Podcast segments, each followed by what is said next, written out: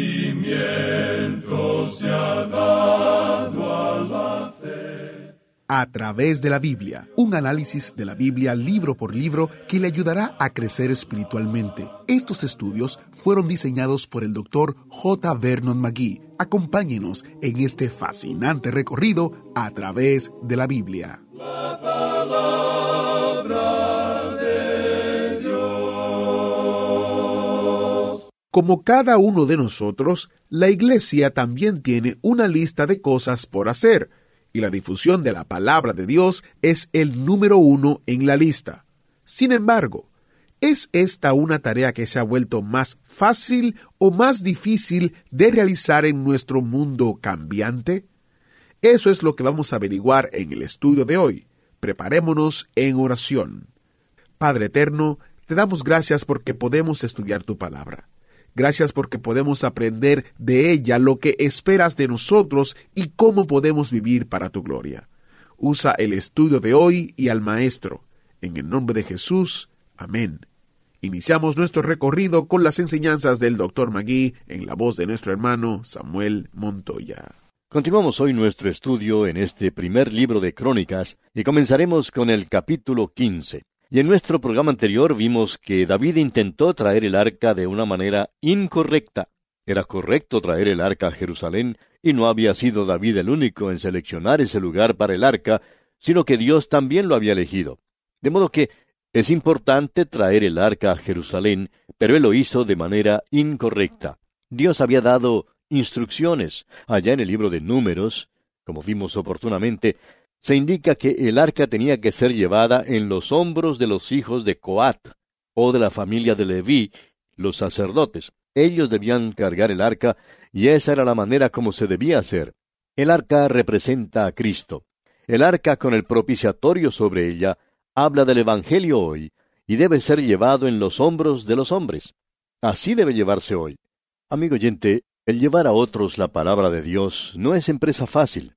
Hay gente que cree que es como salir de paseo o de un día de campo. Gran cantidad de personas piensan que la obra o la labor en la iglesia es algo que deleita mucho, pero en realidad, amigo oyente, la parte deleitable es que uno está haciendo la voluntad de Dios porque le ama. Y eso, claro está, siempre es una experiencia excitante. Pero no estaría fácil llevar la palabra de Dios. Diríamos, amigo cristiano que nos escucha, que si su parte es fácil, entonces algo anda mal. La parte más inquietante para cualquier creyente no es cuando vienen los problemas o cuando llega la tormenta, sino cuando se apaga la tormenta y cuando hay una tranquilidad y él se siente bien y todo parece andar sumamente bien. Ese es el momento en que debemos cuidarnos.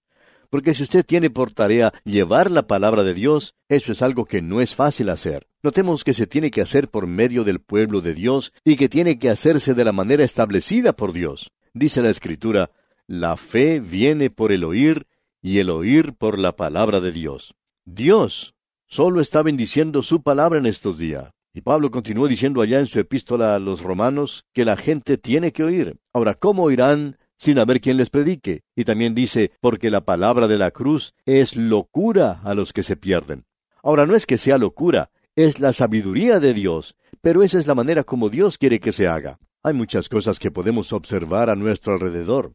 Vemos un mundo que se ha volcado a las drogas. Podemos ver la inquietud que nos rodea. La Iglesia, habiéndose apartado de la palabra de Dios, está en tan mala condición como los demás. La teología y las grandes bases de las iglesias tradicionales está hecha a pedazos. ¿Por qué? Porque se han apartado de la palabra de Dios y como consecuencia no están obrando según Dios quiere. Creemos firmemente, amigo oyente, que hoy necesitamos hacer andar el arca de Dios, es decir, llevar el Evangelio, llevar la palabra de Dios, porque eso es lo importante. Hay muchos que no creen así, y hemos dedicado un poco de tiempo a esto porque aquí es donde Dios está poniendo el énfasis. En este capítulo 15 veremos que David hace las cosas en forma correcta. Leamos pues el versículo 1 de este capítulo 15 del primer libro de Crónicas. Hizo David también casas para sí en la ciudad de David, y arregló un lugar para el arca de Dios, y la levantó una tienda. Ahora Dios pensó que esto era lo importante,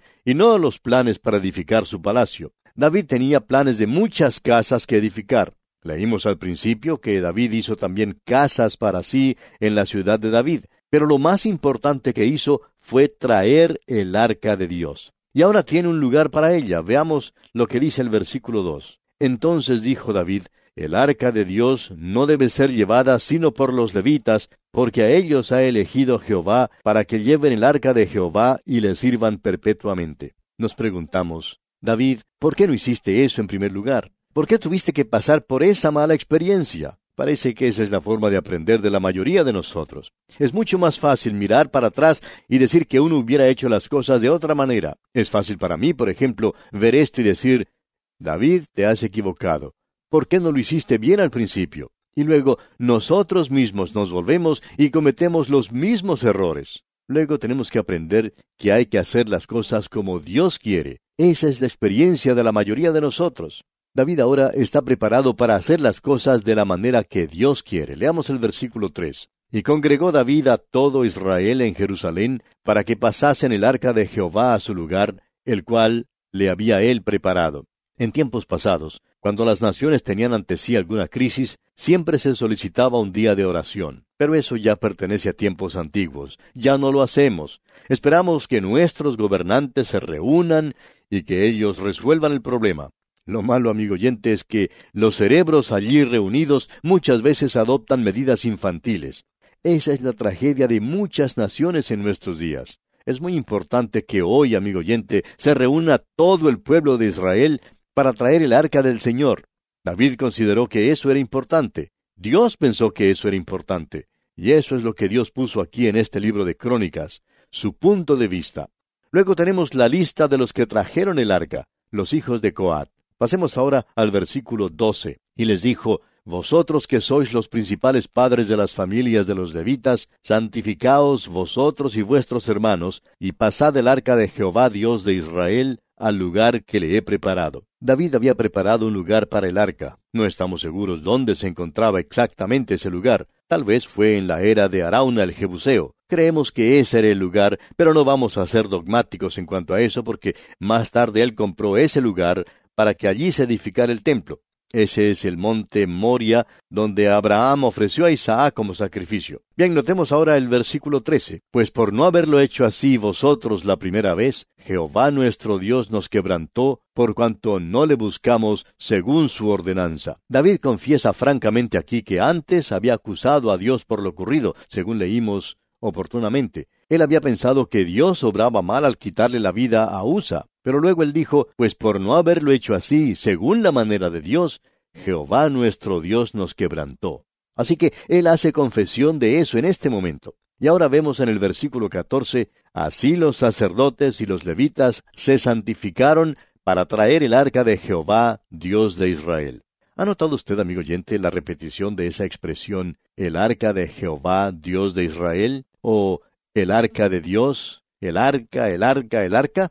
Pues bien, aquí la volvemos a tener una y otra vez. Uno queda con la impresión de que Dios está dando énfasis al arca. Esto es importante para él. Y ahora en el versículo 15 leemos, Y los hijos de los levitas trajeron el arca de Dios, puesta sobre sus hombros en las barras, como lo había mandado Moisés, conforme a la palabra de Jehová. Ahora lo están haciendo como debían hacerlo, según hemos visto allá en el capítulo 4 del libro de Números. Antes no lo habían hecho de la manera que Dios quería. Ahora el versículo 16 dice, Asimismo dijo David a los principales de los levitas que designasen de sus hermanos a cantores con instrumentos de música, con salterios y arpas y címbalos, que resonasen y alzasen la voz con alegría. Se nos dice que David era un músico. Él quería que hubiera música en esta ocasión. Es muy lindo cuando se usa los instrumentos apropiados y la música que corresponde a la ocasión. De modo que David buscó a cantores con instrumentos de música.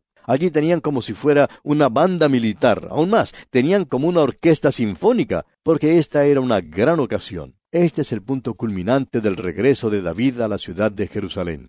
No entraba a capturar una ciudad. Eso Dios no lo menciona aquí. Tampoco era ese gran proyecto de edificar casas que él tenía. Se le da énfasis a lo espiritual.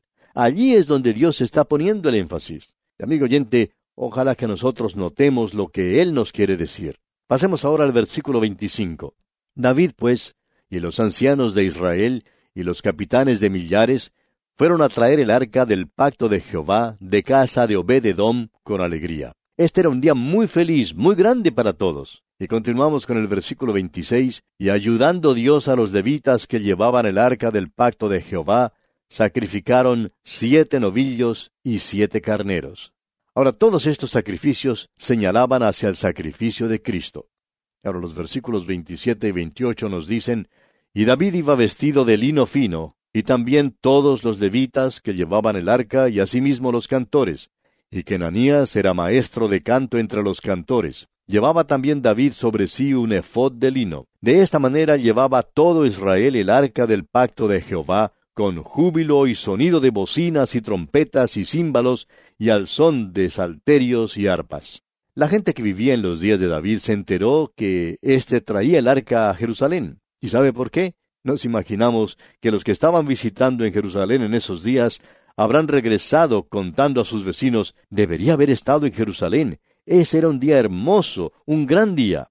¿Se ha dado cuenta usted, amigo oyente, que en nuestros días nunca es noticia, nunca aparece en las primeras páginas del periódico alguna noticia que hable sobre lo espiritual y del gozo que hay en Cristo? ¿Ha notado eso? Si es algo fuera de lo normal, si es una persona que se destaca por algo que se parezca a la religión, entonces sí toman noticia. Pero lo que es primeramente espiritual y lo que es de gozo y alegría ha desaparecido de la vida de los países. De paso, digamos que ese es el momento en que se comienza a morir. Ahora, leer el versículo 29, vemos que no todos estaban de acuerdo con David. Leamos el versículo 29. Pero cuando el arca del pacto de Jehová llegó a la ciudad de David, Mical, hija de Saúl, mirando por una ventana, vio al rey David que saltaba y danzaba, y lo menospreció en su corazón. Ella estaba pensando que David era un fanático religioso. Él, por su parte, está mostrando interés y entusiasmo. Tiene gozo en su corazón porque está sirviendo al Señor.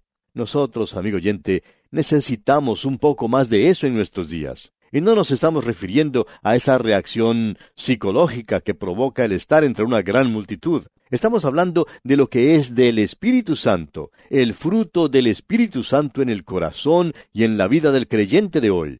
No necesita ser un fanático, pero necesitamos hoy un río de gozo que esté fluyendo en los corazones y en las vidas del pueblo de Dios. Ese es el mensaje, el gran mensaje que encontramos aquí en este capítulo 15 del primer libro de Crónicas. Y llegamos ahora al capítulo 16. En los primeros tres versículos del capítulo 16 vemos cómo David trae el arca. Veamos estos tres primeros versículos. Así trajeron el arca de Dios y la pusieron en medio de la tienda que David había levantado para ella, y ofrecieron holocaustos y sacrificios de paz delante de Dios, y cuando David acabó de ofrecer el holocausto y los sacrificios de paz, bendijo al pueblo en el nombre de Jehová, y repartió a todo Israel, así a hombres como a mujeres, a cada uno una torta de pan, una pieza de carne y una torta de pasas. Creemos que este es uno de los pasajes más destacados de la Escritura. Habían traído el arca. Era una gran ocasión para que la gente se gozara. Ofrecieron holocaustos y sacrificios, y usted, amigo oyente que nos ha acompañado en estos estudios a través de la Biblia, ya sabe que el holocausto habla de la persona de Jesucristo. Y eso es exactamente lo que Dios ve en Cristo, el holocausto, el olamid que asciende a Dios, y luego los sacrificios de paz. Ese sacrificio de paz habla de que Cristo ha hecho la paz por medio de su sangre en la cruz. Todo está bien entre nosotros y Dios cuando nos allegamos a Él por medio de Cristo y lo hacemos según la manera de Dios. Ese es el gran mensaje que ellos presentan cuando llegan a Jerusalén y la exaltación de la persona de Cristo y el hecho de que Él derramó su sangre. Tenemos pues aquí mismo el Evangelio de la Salvación. Ahora dijimos que David era músico. Veamos qué es lo que hace aquí en el versículo cuatro de este capítulo dieciséis del primer libro de Crónicas. Y puso delante del arca de Jehová ministros de los levitas para que recordasen y confesasen y lo hacen a Jehová, Dios de Israel. Nosotros, amigo oyente, necesitamos entusiasmarnos de la misma manera cuando leemos la palabra de Dios. Cualquier persona que va a un encuentro de fútbol o de cualquier otro deporte se entusiasma en gran manera y la gente dice que es un aficionado fanático, pero cuando uno muestra entusiasmo en su religión, lo acusan de fanatismo, que no es exactamente lo mismo. No necesitamos fanatismo, sino a aquellos que se sientan tan comprometidos con la palabra de Dios que se vean obligados a dar gracias a Dios y a cantar sus alabanzas. Aquí tenemos a David organizando esto. Ahora, Asaf era el primero, luego le sigue Zacarías y luego tenemos una lista de todos ellos. Él tenía un buen grupo de músicos. En el versículo siete, por ejemplo, tenemos el comienzo de un salmo de acción de gracias. Este es un salmo de David, en efecto, se trata de los dos primeros versículos del Salmo 105 que veremos más adelante. Leamos ahora este versículo 7. Entonces, en aquel día, David comenzó a aclamar a Jehová por mano de Asaf y de sus hermanos. Los primeros dos versículos del Salmo 105 leen igual que lo mencionado aquí. Alabad a Jehová, invocad su nombre, dad a conocer en los pueblos sus obras, cantad a él, cantadle salmos, hablad de todas sus maravillas. Es necesario, amigo oyente, que nosotros salgamos con la palabra de Dios. Hay personas que están mejor informadas de lo que ocurre en el mundo deportivo que de lo que la Biblia nos dice. Es necesario que dediquemos más tiempo a la lectura de la palabra de Dios y a encontrar allí lo que es ser libre en Cristo. Estamos hablando mucho en estos días de la libertad de expresión. Pero, ¿quién está hablando hoy de Cristo? No hay libertad de expresión para Él. No hay manera de llevar la palabra de Dios a la gente. No nos sorprende entonces que el mundo se encuentre en esa condición actualmente. Esta gente, pues, aquí en esta porción, sí estaba alabando a Dios. Hasta aquí, amigo oyente, hemos visto que David trajo el arca de la manera correcta a Jerusalén y que Dios le bendijo en una manera maravillosa.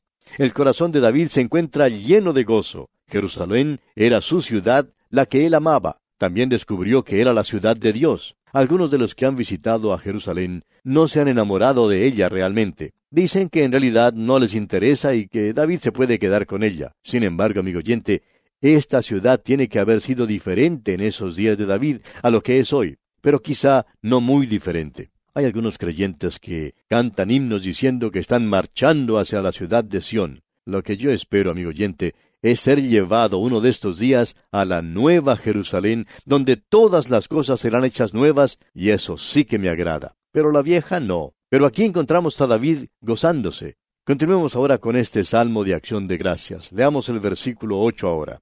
Alabad a Jehová, invocad su nombre, dad a conocer en los pueblos sus obras.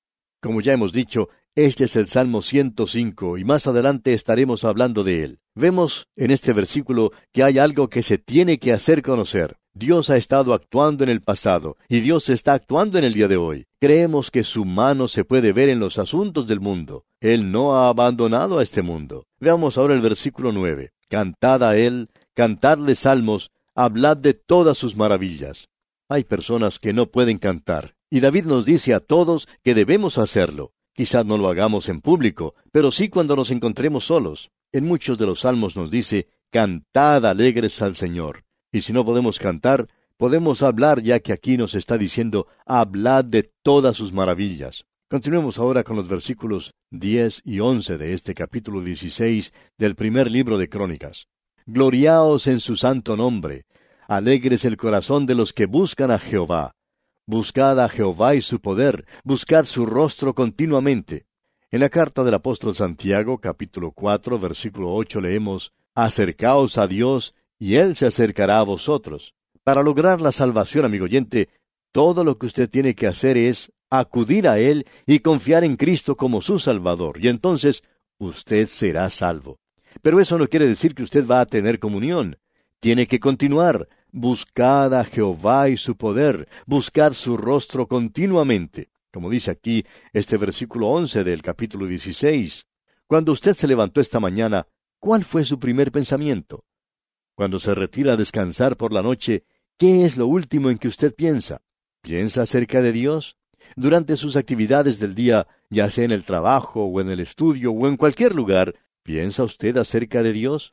¿O lo deja afuera de todas sus actividades sociales? Dice aquí el versículo 12, Haced memoria de las maravillas que ha hecho, de sus prodigios y de los juicios de su boca. En las islas de Hawái los atardeceres son muy hermosos por todas partes. Una persona que estaba visitando Hawái al ver eso, exclamó, Mira, cuán hermoso hizo Dios eso. Cualquier cosa que él hace, amigo oyente, lo hace de una manera atrayente, grande. Él había utilizado para el atardecer bastante luz, el gran y familiar sol, el cielo y las montañas. Él agregó un poco de color y permitió que el sol se ocultara todo para que uno lo pueda disfrutar. Y David nos dice que hagamos memoria de estas cosas, que dirijamos nuestra atención hacia el atardecer, hacia la creación, que recordemos las cosas que Dios hace. Continuemos ahora con los versículos 13 y 14. Oh vosotros, hijos de Israel, su siervo, hijos de Jacob, sus escogidos. Jehová, Él es nuestro Dios, sus juicios están en toda la tierra. Creemos que Él está haciendo juicios en el día de hoy. Sus manos están obrando en los asuntos de los hombres. Yo sé que Satanás es el rey de este mundo. Dios le está dando cierta libertad en nuestros días y él será soltado en el período de la gran tribulación, pero eso no quiere decir que Dios no le pondrá fin, porque Él es el Dios del juicio. Escucha ahora lo que dicen los versículos 15 y 16. Él hace memoria de su pacto perpetuamente y de la palabra que Él mandó para mil generaciones, del pacto que concertó con Abraham y de su juramento a Isaac. Hay muchos en el día de hoy que quieren menospreciar el pacto que Dios hizo con Abraham. David no está menospreciando ese pacto. David dice, hablemos de él. Él hizo un pacto con Abraham y lo confirmó con Isaac, hizo juramento. Él dijo, yo voy a hacer esto. Ahora David dice, hablemos de esto. Dios ha hecho pactos. Estos pactos tienen mucha importancia en el día de hoy. Dios hizo un pacto con Abraham. Él no se ha retractado de su palabra. Dios dijo, te daré a ti y a tu descendencia esta tierra. Y Dios lo va a hacer.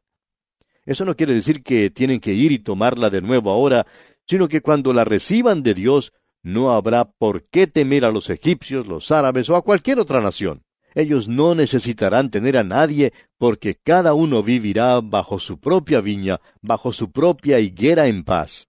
Y eso quiere decir que usted tendrá algo de su propiedad. Dios permitirá que tengan su propiedad pertenecerá a Dios como lo que es en el día de hoy, pero Dios se las está dando, y Él nos ha dado tantas bendiciones espirituales.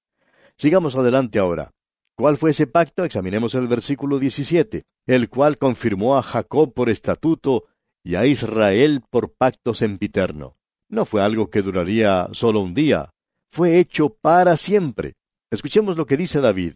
Él entendió que Dios había hecho un pacto con Abraham en cuanto a la tierra y que se la iba a dar a él. Leamos los versículos 18 al 22, diciendo, A ti daré la tierra de Canaán, porción de tu heredad, cuando ellos eran pocos en número, pocos y forasteros en ella, y andaban de nación en nación, y de un reino a otro pueblo, no permitió que nadie los oprimiese, antes por amor de ellos castigó a los reyes. No toquéis, dijo, a mis ungidos, ni hagáis mal a mis profetas. Lo interesante, amigo oyente, es que en nuestro día uno puede hacer mucho daño y pasar desapercibido. Parecería que así fuera. Pero como hemos leído, Dios dijo, no toquéis a mis ungidos, ni hagáis mal a mis profetas. Tenga cuidado, pues, amigo oyente, de no interferir con la obra de Dios. Y aquí vamos a detenernos por hoy. Será, pues, hasta nuestro próximo programa, Dios mediante, que el Señor derrame sobre usted sus ricas bendiciones. Agradecemos que nos acompañara en el estudio de hoy. Le invitamos a que visite nuestro sitio en internet a través de la biblia.org. Ahí puede suscribirse para recibir las notas y bosquejos de lo que estamos estudiando y noticias del ministerio. También encontrará la variedad de libros y materiales gratuitos que tenemos para usted. El sitio es a través de la biblia.org. Todo lo que hacemos es posible gracias al Señor y a personas como usted que se unen a nosotros en la obra de llevar la palabra entera al mundo entero. A través de la Biblia es una producción de Radio Transmundial. Comparta con nosotros sus comentarios al correo electrónico atv@transmundial.org atv@transmundial.org Recuerde que puede volver a escuchar este y cualquiera de los programas anteriores en a través de la Biblia.org. A través de la Biblia.org. Allí también encontrará todas las opciones disponibles para escuchar el programa. A través de la Biblia llega a usted por cortesía de esta emisora.